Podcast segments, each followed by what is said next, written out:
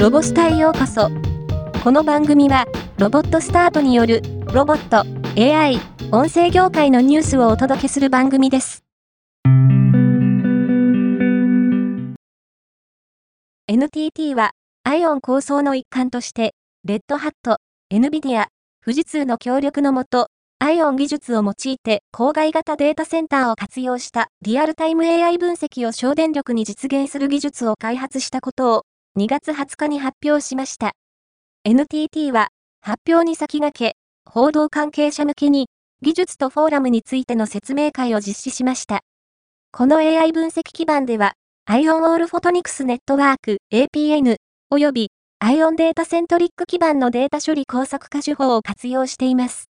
この実証実験を通じ、郊外型データセンターによる AI 分析において、従来の方式と比べてセンサー設置拠点でデータを受信してから、郊外型データセンターで AI 分析を完了するまでの遅延時間を最大で60%削減できることを確認したとしています。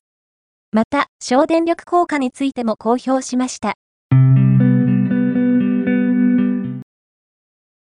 ソニーグループは、エンタテインメントロボット aibo の初代モデルの発売から25周年を迎えるにあたり、特別なデザインの25周年記念アイボに会えるイベントなど、アイボファン向けの記念プロジェクトを開始すると明らかにしました。1988年にプロジェクトを開始し、今年35周年を迎えた機動警察パトレーバーシリーズ。新作アニメ、機動警察パトレーバー、イージーの公開を控える中、2023年9月30日に現実で登場、操縦できるイングラムの本開発がスタートしました。今回、イングラムの開発、運用におけるスポンサー及びサプライヤーを募集し、プロジェクトを推進します。能登半島地震支援のメタバースチャリティライブ、イグジステンスを2024年1月31日にイベント向けメタバース、クラスター内で有志ボランティアにより開催されることが発表されました。イグジステンスには、VTuber の薄いクリア、キララ耳、青森リンコ、オキュタンボット、バーチャル美少女ネムの5名が出演し、歌唱等のパフォーマンスを行うとともに、実際に、物理現実でも山伏をしているバーチャル主言者のキリオ氏が、復興記念の登場を行う予定となっています。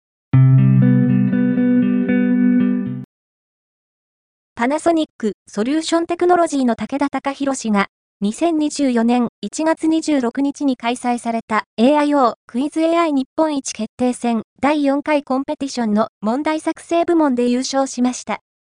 今回のコンペティション参加の機会や優勝を通じて、問題作成のために必要なプロンプトエンジニアリングでは、AI クイズの面白さと正確性の全く異なる性質のバランスを取ることに対して、大きな工夫を加えたことで、AI の今後の新たな可能性や、様々な分野での活躍の可能性を見出すことができたとしています。今回のニュースは以上です。もっと詳しい情報を知りたい場合、ロボスタで検索してみてください。ではまたお会いしましょう。